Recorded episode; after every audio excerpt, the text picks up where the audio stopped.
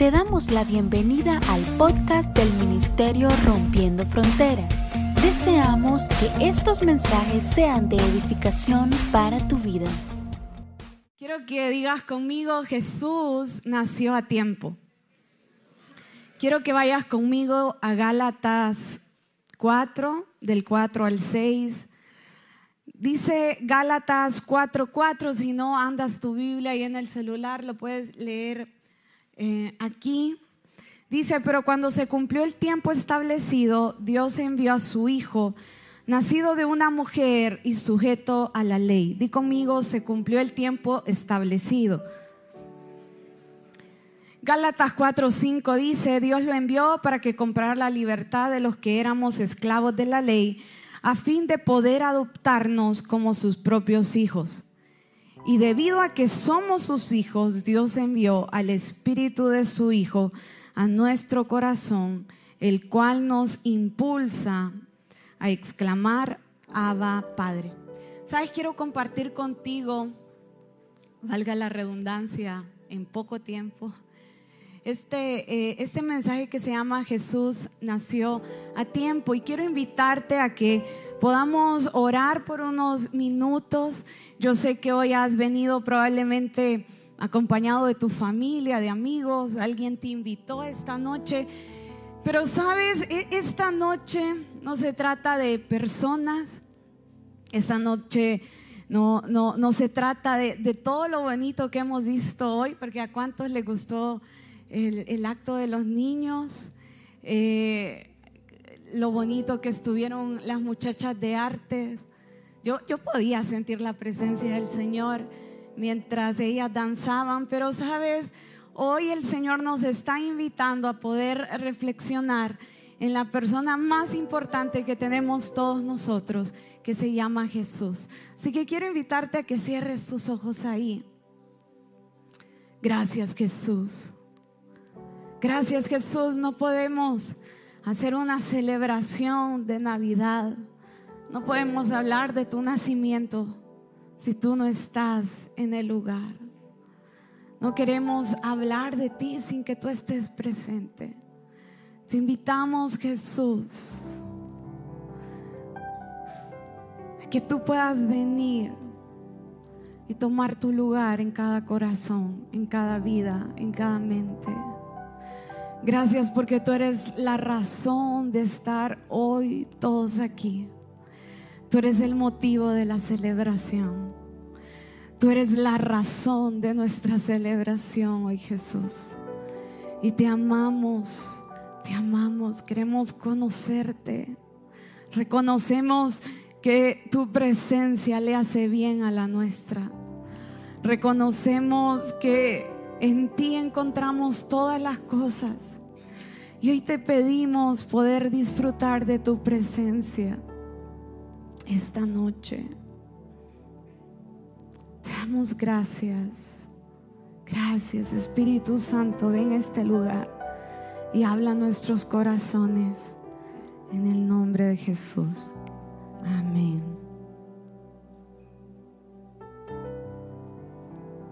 ¿Sabes? Yo no sé si lo vas a compartir tanto como yo lo pienso, lo siento. Pero yo una de las cosas que más disfruto es cuando las cosas salen a tiempo. Las cosas en el tiempo correcto como que saben mejor, como que se disfrutan mejor. Y quiero darte algunos ejemplos. Vamos a un restaurante, usted pide su comida y la comida te llega en el momento justo, cuando tienes hambre, pero no tanta hambre como para que te llenes rápido, ¿verdad? Y, que digas, no, hombre, es que esperé tanto que ya ni la disfruté. Pero si esa comida llegó a tiempo, no, hombre, a uno le sabe tan rico, tan delicioso. Otra cosa que, que, disfrutamos a veces sin darnos eh, cuenta cuando, cuando es a tiempo es la visita a los médicos. Usted hizo su cita con el doctor y el doctor fue puntual. Y todos los doctores aquí dicen, ay, y no estuviste esperando tanto tiempo y usted dice, no hombre, qué puntual fue el doctor, sí, qué bien. O estás de viaje, los que han tenido la oportunidad de, estar en un aeropuerto y en esas pantallas donde están, se están monitoreando los viajes, tu, tu vuelo dice que está a tiempo, on time. ¿Verdad? Y usted dice, sí, ¿verdad? Porque eso significa que no vamos a tener que estar esperando o que no vamos a tener que ir corriendo para que el avión no nos deje. Se disfruta. Solo alguien que lo ha dejado un avión o que ha tenido que esperar mucho entiende que se disfruta mucho. Es tan bueno poder disfrutar de las cosas a tiempo que aquellos que estudian entenderán que si usted pasó la materia a tiempo en ese eh, semestre, trimestre, no sé cómo será en tu universidad, esa materia te habilita para las siguientes que están. Si tú la pasaste a tiempo, ¿verdad? La, la pasaste bien, no vas a tener que estar atrasado, sino que el haberlo logrado a tiempo te habilita para lo siguiente. Y si estás en el colegio o la escuela y pasaste la clase en, yo no sé cómo es ahora, bimestres, trimestres, no sé, pero lo pasaste a tiempo y entonces eso implica que no vas a estar en las vacaciones estudiando. Vas a disfrutar, vas a dormir hasta tarde. Se disfruta el poder casarte en el tiempo que alguna vez lo soñaste. Cuando yo estaba pequeña hacían un juego con unos papelitos. Yo he tratado de recordar por qué te preguntaban a qué edad te querías casar, pero te lo preguntaban. Entonces la gente decía, ¿verdad? A los veintipico, a los... Pero, pero te tocó casarte a la edad que pusiste en el papelito. Y sabes, podría seguir mencionando cosas, porque realmente es bonito vivir cosas en el tiempo que las tenemos planeadas. Pero ¿cuántos saben, igual que yo, que la vida no se desarrolla de esta manera? ¿Cuántos saben, al igual que yo, que tanto tú como yo nos enfrentamos a grandes gigantes? El gigante del contratiempo, saliste de tu casa y no te imaginaste que el tráfico iba a estar tan fuerte a esa hora. El gigante de lo inesperado. Habías planeado ahorrar este año y no contabas con que la empresa cerraría y te despediría. El gigante más temido por todos nosotros, el gigante de la espera.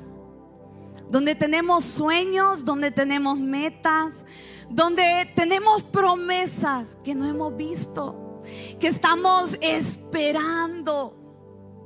Muchos quizás hoy aquí están esperando el amor de su vida todavía. Muchos están esperando los hijos con los que soñaron alguna vez. El gigante de la espera. ¿Sabes? Diariamente nos enfrentamos a esta vida que es una vida que no siempre sale en el tiempo que nosotros queremos. Nos enfrentamos a esta vida que está llena de todo esto, de cosas inesperadas. Y al vivir de esta manera, iglesia, lo interesante es que muchas veces pensamos que Dios vive de la misma manera. con esperas, con infortunios, con contratiempos. Nos imaginamos a, a Dios poniendo ways, ¿verdad? Para llegar rápido y que el tráfico no lo agarre. Nos imaginamos al Señor diciendo, ay, no contaba con que este ángel me iba a hacer esta. ¿Y ahora qué hago, verdad?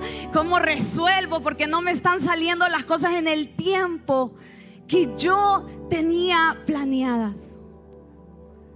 A veces nos imaginamos al Señor de esta manera. Pero lo cierto es que el Señor no está a nuestro nivel. Di conmigo, el Señor no está a mi nivel.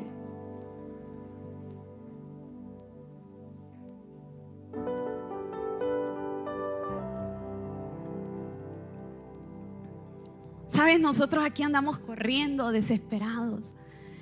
Pero el Señor no está a nuestro nivel porque Él vive en un plano superior. Y ese plano superior implica que Él tiene el conocimiento infinito de todas las cosas y que el tiempo no lo limita, porque Él es el creador del tiempo. Así que te tengo una noticia.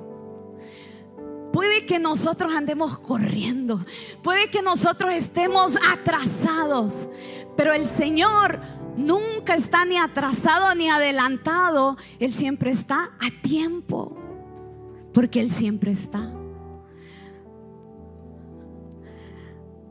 No sé si lo puedes entender, Él siempre está, porque Él es el creador del tiempo, Él es el creador de todas las cosas. El Señor sabe exactamente lo que tú hoy estás pasando. También conoce tu historia porque sabe perfectamente lo que pasó. Y Él sabe perfectamente lo que está en tu futuro. Y sabes, cuando yo medito en esto, a mí esto me da esperanza. A mí esto me da alegría. El saber que el Dios al que adoro, ese Dios al que le oro, ese Dios en el que espero, no está corriendo como yo sino que está sentado en su trono tranquilo. Esto debe de darnos esperanza a ti y a mí. Esto debe de llenarnos de paz. Porque puede que a ti las cosas te estén agarrando desprevenidas. Pero al Señor, iglesia, nada lo agarra desprevenido. Él está a tiempo. Él todo lo sabe. Y sabes, por eso en, los cielos todo está tranquilo, porque nadie ve correr al Señor. A veces nosotros creemos, ¿verdad? Que el Señor anda corriendo con nosotros. Anda triste, anda desesperado. Porque, ¿saben? Muchas veces la espera tiene hoy a la gente ansiosa. El tiempo, el tiempo es la principal razón de ansiedad de todos nosotros hoy. Pero el Señor no está corriendo, Él no está ansioso. Por eso en el cielo hay paz, porque cuando los ángeles ven al santo, al digno, hay paz en Él. Él está tranquilo. Ellos saben que Él está ahí, presente. Dile a alguien que tienes a la par, tenemos que alegrarnos de que el Señor vive en un plano superior, de que el Señor siempre está a tiempo. Vamos, dile a alguien, el Señor siempre está a tiempo.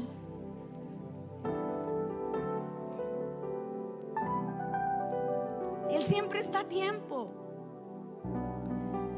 Di conmigo, Él siempre está a tiempo. Y sabes, meditar en esto, decía yo, nos tiene que llenar de paz, nos tiene que llenar de esperanza tiene que quitar en nosotros la ansiedad. Pero ¿cuántos saben que no es fácil? No es fácil. Vivimos tomando pastillas para calmar nuestra ansiedad, para calmar nuestra prisa, la prisa que tenemos en la mente, la prisa que tenemos en el corazón, la prisa que tenemos en las emociones. Entonces nos debería de dar paz, pero no siempre es fácil. Y es lo que estaba viviendo el pueblo de Israel mientras esperaban el Mesías. Dice la Biblia que desde Moisés, Antiguo Testamento en la Biblia, dice que empieza a escuchar el pueblo de Israel que va a venir un Mesías, que va a venir un libertador, que va a venir alguien que lo va a sacar de la esclavitud, que le, va a dar vida eterna. Y ellos empiezan a escuchar estas promesas, escuchan al gran Moisés, escuchan al profeta Daniel, escuchan al rey, ¿verdad? Y, profeta David también. Y empiezan a escuchar a estos hombres, a estas mujeres de Dios, profetizar, hablar de ese Mesías que vendría. Escucha esto, ellos esperaban una promesa. Ese Mesías era una promesa personal y nacional para toda esa gente. Pero lo que pasaba era que a, medida pasaba el tiempo, no miraban al Mesías. No miraban a Jesús. El tiempo pasaba y ¿saben lo que les empezó a pasar? Lejos de ver al, al libertador, lo que les empieza a pasar es que los empiezan a, conquistar. Oigan, esa gente pasó de ser conquistada de una a otra y a otra potencia mundial de esa época.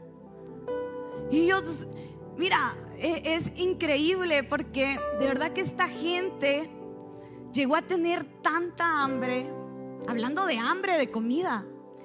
Tenían tanta necesidad, había tanta pobreza. Y ellos seguían esperando al Mesías pero les estaba pasando todos los infortunios que en ese momento podían existir. Vivían en la esclavitud, no podían prosperar de, la manera que ellos quisieran, así trabajaran muchos, porque estaban viviendo una esclavitud, una y otra y otra vez. Y en medio de esa espera, no solo bastó estar esclavos por otras naciones, sino que dice que del Antiguo al Nuevo Testamento hay, se, se cree que hay 400 años de silencio.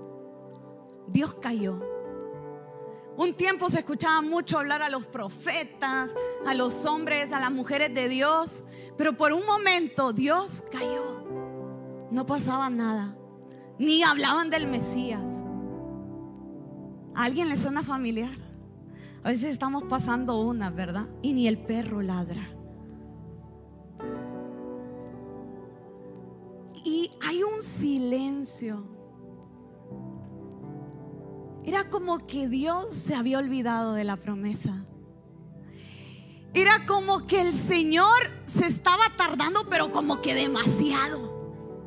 Era como que el Señor quizás se anticipó muchísimos años a dar la promesa del Mesías. Todo parecía como que a Dios se le había olvidado. Todo daba luces de que como que el Señor se había arrepentido de la promesa que le había dado a Israel. Pero en Gálatas 4:4 dice, pero cuando se cumplió y conmigo, el tiempo establecido, Dios envió a su Hijo nacido de una mujer y sujeto a la ley. Me encanta. ¿Sabes? Los evangelios vemos este nacimiento tan esperado. Óiganme, quiero llevarlos. Imagínate desear algo con todas tus fuerzas algo que has estado esperando, orando, creyendo. Muchas veces hasta te has enojado con el Señor, te has enojado con las circunstancias y de repente está sucediendo. Y conmigo de repente. Estaba ocurriendo el tiempo de Dios en ese lugar. Y me gusta porque te decía que los evangelios describen este nacimiento tan esperado que quizás para algunos era algo espontáneo. Algunos ni se estaban dando cuenta de lo que estaba sucediendo, pero para el Señor todo está planeado porque Él siempre llega a tiempo. Y tan perfecto planeado que cuando leemos los evangelios tú, tú ves un paso tras otro, dando a luz. La Biblia es un trazo uno lleva al otro, al otro. Pero quiero rápidamente leerte en Lucas, no, no vamos a leer todos los capítulos, quiero leerte el resumen de las historias que encontramos, porque me gusta cómo, cómo Lucas la, resume. En el capítulo 1 dice, se anuncia el nacimiento de Juan el Bautista, que era quien, el profeta que le iba a preparar el camino al Mesías. Anunció el nacimiento de Jesús a María y a José. Visita de María Elizabeth. Nace Juan el Bautista en, en, en Lucas 1 profecía de Zacarías y dice también que Elizabeth al, al, estar con María comenzó a profetizar. Y se empiezan a dar todos estos acontecimientos. Capítulo 2, nace Jesús. Y conmigo, nace, nace Jesús. Y los ángeles van y anuncian a los pastores. Mira, el, el capítulo 2 dice a los ocho días del nacimiento llevaron a la presentación de Jesús en el templo. Y a mí me encanta esto, porque en medio de esa escena hay, hay algo maravilloso ahí de dos personajes que son dos viejitos, déjame llamarlos de esta manera, Dios viejitos que se llamaban Simeón y Ana. Y quiero leerte rápidamente Lucas 2 del 25 al 26. Y dice, y he aquí, había en Jerusalén un hombre llamado Simeón. Y este hombre justo y piadoso esperaba la consolación de Israel. Y el Espíritu Santo estaba sobre él. Y le había sido revelado por el Espíritu Santo que no vería la muerte antes que viese al ungido del Señor. Veamos a Ana. Lucas 2 del 36 al 38 dice, estaba también ahí Ana, profetisa, hija de Fanuel, de la tribu de Aser, de edad muy avanzada, pues había vivido con su marido siete años desde su virginidad y era viuda hacía 84 años y no se apartaba del templo sirviendo de noche y de día con ayunos y oraciones y estaba presentándose en la dice, está presentándose en la misma hora, daba gracias al Señor. ¿Te imaginas que esta promesa por la que habían esperado tanto fue tan, pero tan a tiempo que llegó justo para cumplir también la promesa que Dios le había dado a dos viejitos que pasaban en su templo orando y ayunando. Sabes, cuando yo veo esta historia del nacimiento de Jesús, yo no puedo evitar pensar en nosotros. Hay tantas cosas que nosotros estamos anhelando. Sabes que se ha demostrado que, es, que el mes de diciembre es el año más depresivo a nivel mundial. Es el mes donde más personas toman la decisión de quitarse la vida. Es el mes donde más personas se sienten inconformes por la vida que tienen. Es el mes donde personas se predisponen más para en enero hacer una consulta psiquiátrica porque andan tan golpeados al ver que no lograron las metas, que pasó un año más y no vieron lo que soñaban, no vieron las metas cumplidas, no arrancaron el negocio que querían, se sienten en el mismo lugar. Y, ¿sabe? Yo sé que si yo digo, levanten la mano cuántos se han sentido así en diciembre, todos absolutamente todos en algún momento hemos estado en ese lugar. Y estamos así esperando cosas como el pueblo de Israel. Muchas veces amargados, muchas veces echándole la culpa al Señor. Señor, te olvidaste. ¿Para qué me dijiste de esa promesa si ya hasta se te olvidó?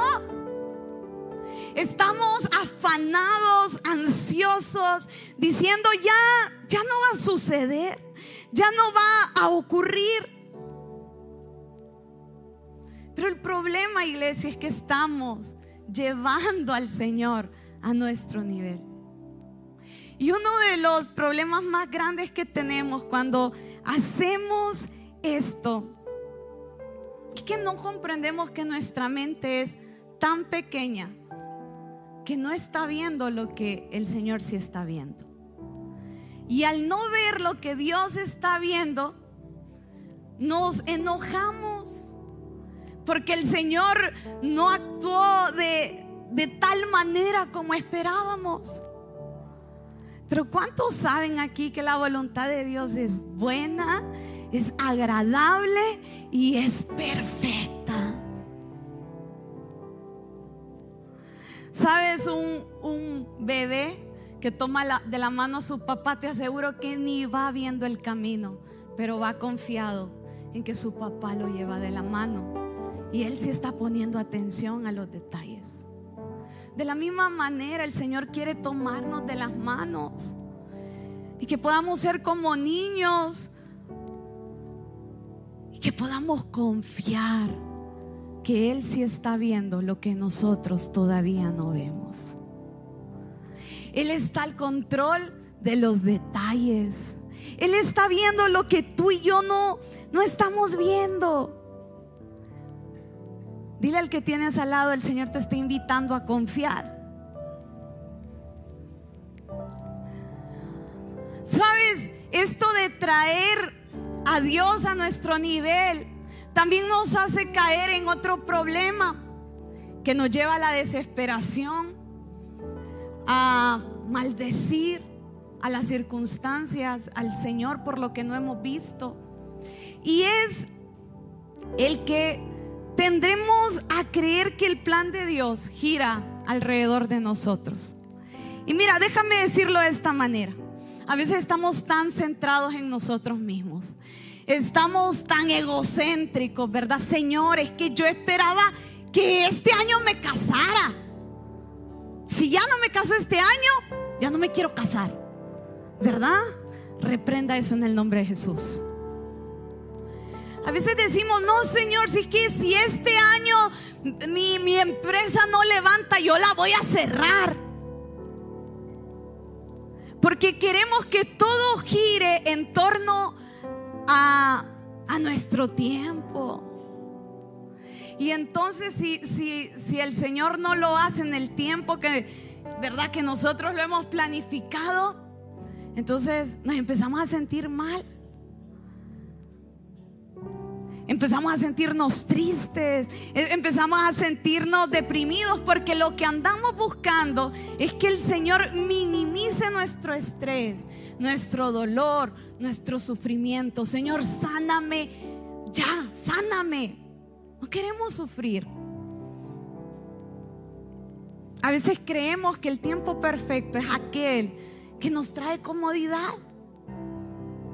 Porque no queremos. A ver, ¿cuántos aquí quieren sufrir? Nadie quiere sufrir. Si alguien levanta la mano, vamos a orar. No estamos acostumbrados a sufrir. Pero, pero sabes, seguir a Jesús es un llamado a despojarnos de nosotros mismos y seguirlo a Él. Y eso incluye su tiempo, su manera, su forma.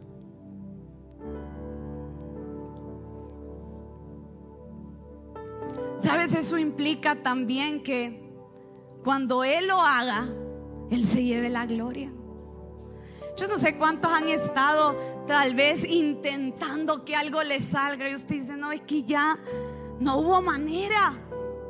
Y de repente, a mí me gusta hablar de lo de repente de Dios. A veces tiene uno un de repente. Y usted dice, es que ni sé. Ni sé cómo se solucionó, ni sé cómo, cómo el Señor me conectó, pero salió. Y entonces, ¿qué hacemos? Gracias, Señor. A ti sea toda la gloria, porque yo lo quise hacer en mis fuerzas, pero tenías que ser tú, Señor, ¿verdad? Entonces tenemos que estar dispuestos a pasar por momentos de espera. Yo sé que es difícil.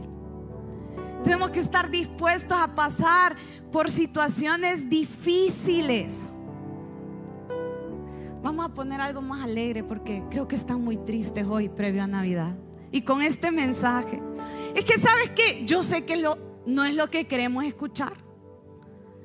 Porque nos han vendido un evangelio que siempre tenemos que estar, ¿verdad? Al 100, al 1 con la batería ya. Pero no es lo que dice la Biblia. Entonces tenemos que pasar por este tiempo. Y sabes, el apóstol Pablo lo dice de, esta manera. Quiero leerte. Dice, en su bondad Dios los llama a ustedes a que participen de su gloria eterna por medio de Cristo Jesús. Entonces, después de que hayan sufrido un poco de tiempo, vamos a decirlo, sufrido un poco de tiempo, Él los restaurará, los sostendrá, los fortalecerá y los afirmará sobre un fundamento sólido. ¿Sabes esto? Esto suena triste, ¿verdad? ¿Cómo que vamos a sufrir? ¿Cómo me está dando este mensaje en una noche previo a Navidad? Pero sabes, es que esta palabra no es una, una palabra de maldición para nosotros, es una promesa. Porque yo quiero decirte algo, si algo te está afligiendo hoy, de acuerdo a lo que dice esa palabra, tiene fecha de caducidad en su vida. Tiene fecha de caducidad. Y después dice que las tribulaciones son muchas, pero de todas, de todas, las que los librará el Señor. Yo quiero decirte que probablemente este año 2023 fue duro para ti. Probablemente esta Navidad no se la, la, imaginabas diferente. Pero de acuerdo a lo que está escrito aquí, el Señor a su tiempo te restaurará, te sostendrá, te fortalecerá y Él se glorificará en ti. Él es así. Él se va a glorificar.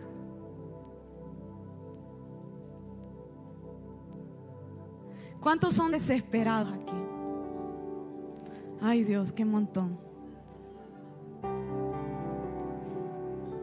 Yo soy un poco desesperada.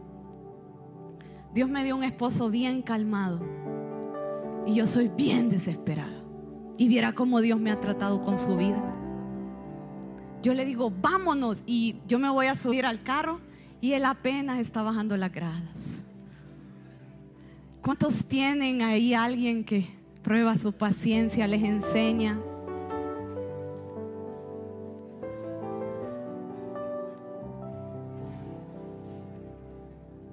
Mira, a mí el Señor me tuvo que tratar en una época de mi vida tan fuerte. Y yo se lo digo porque le, porque el Señor me está hablando a mí también a través del mensaje. Yo empecé a pastorear bien, bien jovencita, porque yo sé que hay gente aquí que, que es su primera vez en la iglesia. Y, y entonces eh, pastoreaba, trabajaba. Después de unos años, el Señor permitió que no solo pastoreáramos en la universidad, sino que iniciara lo que hoy es rompiendo fronteras Tegucigalpa. Y entonces, usted se imagina la vida, me habían puesto la inquilina en la casa, porque solo llegaba a cambiar maletas y con la misma salía. Porque si no era por trabajo, por, por ministerio, por iglesia, por algo, siempre estaba haciendo cosas. Y recuerdo que un año me la pasé inyectándome Muflex Neurobión, Forte, 2, 3, todos los Neurobión, porque pasaba estresadísima. Me levantaba en las noches, había, eh, dormía con una libreta en la mesa, porque tenía un trabajo bien demandante y pastoreaba. ¿Saben que por ahí hay un listado que dice que em, uno de los trabajos más estresantes en el mundo es, es ser pastor? Amen a sus pastores. Y yo tenía un trabajo muy estresante y aparte estaba ahí. Y, entonces yo dormía en la mesita con, con una libreta porque me levantaba a medianoche a escribir a la libreta. Mañana tengo que llamar a fulanito. Mañana tengo que pagar esto. Mañana es el evento de no sé qué, ¿verdad? Y viví así hasta que Dios confrontó la prisa que había en mi vida. Y el Señor hoy quiere confrontar la prisa, quiere confrontar la ansiedad.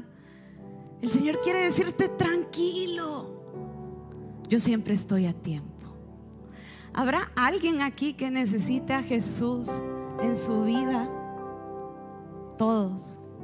Yo quiero decirte que Él está a tiempo para ti.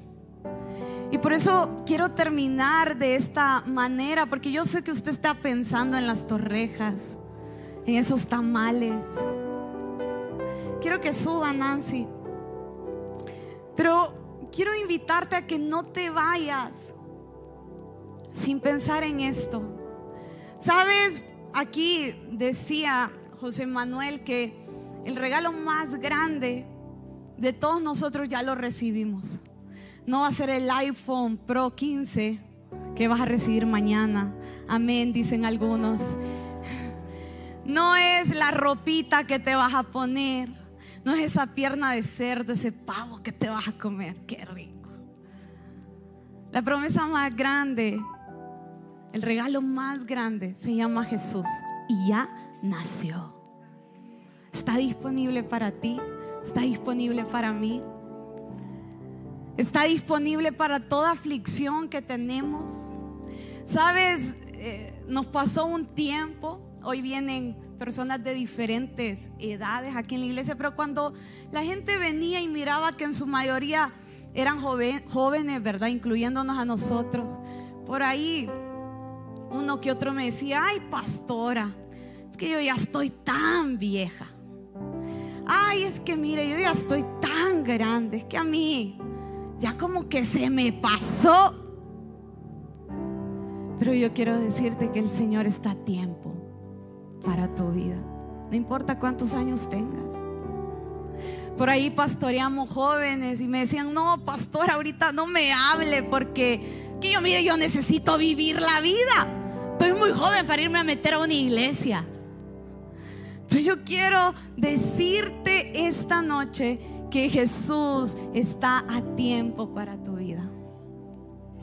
Y sabes, podemos tomar ese Jesús que está disponible, que siempre, que siempre, siempre va a estar en el momento justo, en el lugar preciso para nosotros. Y pedirle que camine junto a nosotros, pedirle que venga a nuestro corazón, pedirle que cambie nuestra vida. Sabes, hace muchos años, todavía hoy, a veces se predicaba mucho diciéndole a la gente, recibe a Jesús hoy en tu corazón, porque mañana puede ser el último día. Recibe hoy a Jesús en tu corazón porque tú no sabes mañana qué va a suceder. Y había un montón de gente que se convertía por eso, porque tenían miedo. Pero el Señor más que provocarnos miedo, Él quiere que sepamos que Él está ahí para nosotros. Yo no sé cómo planeaste tu Navidad. Por lo general en la Navidad siempre se jalan los pelos la familia. Alguien se deschonga, alguien se enoja. Pero si tú invitas a Jesús en este tiempo, Él va a venir. Él va a venir. Quizás ha estado alejado de Él. Y dices, no, es que mire, llevo seis meses, un año, dos años, tres años. Yo ya conozco la palabra, pero, pero es que no sé. Ando como desanimado, desanimada, pero el Señor te está diciendo, este es el tiempo que yo tengo para ti. Israel vivió el tiempo del nacimiento de Jesús. Y hubieron personas que lo celebraron, hubieron personas que lo entendieron, pero hubieron otras que no lo entendieron y no entendieron el tiempo de Dios en su vida.